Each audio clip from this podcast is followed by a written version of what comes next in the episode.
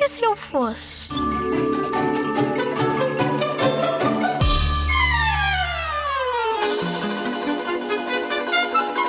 Se eu fosse um disco rígido, entrava no computador para tomar acesso a todo o computador, poder ir ao Google, ao Firefox, pesquisar o que quisesse, criar PowerPoints com as minhas coisas, eh, ler livros online, podia fazer tudo o que fazia como humano, até podia ir a aplicações de receitas para fazer receitas e fazer na minha memória disco rígido para depois me alimentar.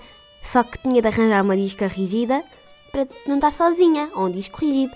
E assim podíamos viver felizes para sempre, todos dentro de um computador, com muita tecnologia moderna.